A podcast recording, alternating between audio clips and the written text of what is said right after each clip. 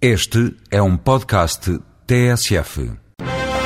No espaço Voz Europa, a eurodeputada Elisa Ferreira explica os mecanismos da União Europeia para fazer a regulação dos mercados financeiros. Os instrumentos passam por uh, três níveis. Uma ação dos bancos centrais europeus e dos bancos centrais dos países membros e do Banco Central Europeu. Portanto, bancos nacionais, bancos centrais nacionais, Banco de Portugal, por exemplo, e o Banco Central Europeu.